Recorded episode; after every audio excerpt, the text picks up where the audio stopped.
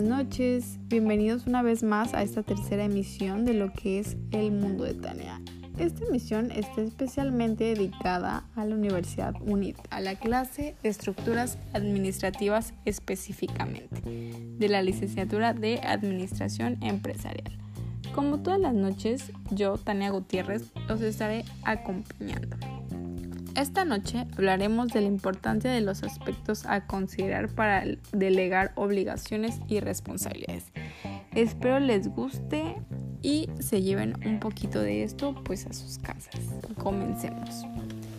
Como todos sabemos, toda empresa necesita una cabeza de autoridad, alguien que esté ahí para nosotras, que pueda resolver nuestras dudas, inquietudes y por supuesto en quien podamos confiar. Pero no cualquiera está apto para esta posición. Se necesita alguien que tenga todos los conocimientos y sepa guiar al resto del equipo y llevarlo hasta la cima paso a paso. Muchos tienden a buscar a un jefe, pero lo que realmente se necesita es un líder. Alguien que esté a pie de cañón junto con el equipo, que te ayude a levantar piedras, muros, construir un avión si es necesario, no que solo te dé órdenes, como pues tenemos visto que es un jefe, que es aquel que nada más pues te da la indicación o te da la orden y él sigue con su trabajo y tú con el tuyo. Y a cambio un líder no, un líder está para ti en todo momento, incluso es tu amigo. Bueno, la autoridad se necesita para poder influir en los demás con mayor facilidad pero siempre recordando el respeto. Y el respeto se gana respeto con respeto sin faltar al respeto.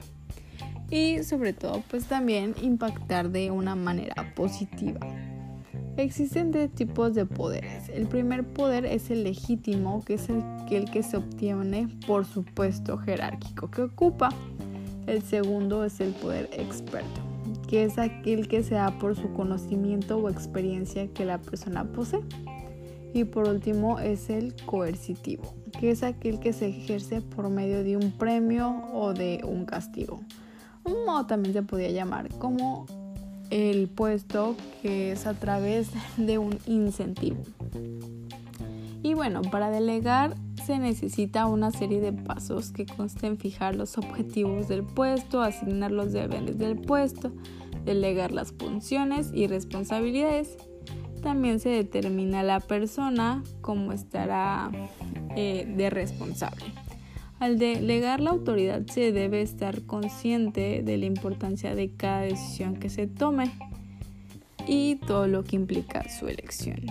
Busca fortalezas y debilidades. Es clave para tener un buen equipo y encontrar a la persona indicada. Busca confianza, credibilidad y apoyo. Eso es lo ideal. Pero pues no todos lo cumplen, algunos sí.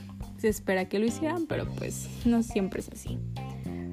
Para ser aún más eficiente se debe otorgar el mismo nivel de autoridad y responsabilidad. También cada subordinado corresponde a un jefe y esto se logra a una eficacia de la delegación de autoridad.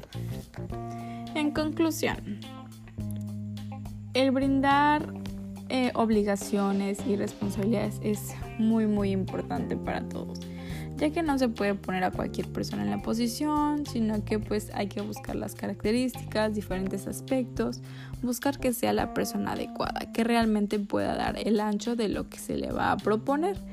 También el brindar este la responsabilidad es una muy muy fuerte responsabilidad, pues ya que pues de eso va a depender el desarrollo de todo no solamente es delegar responsabilidades y obligaciones, sino es darle realmente lo que es un seguimiento.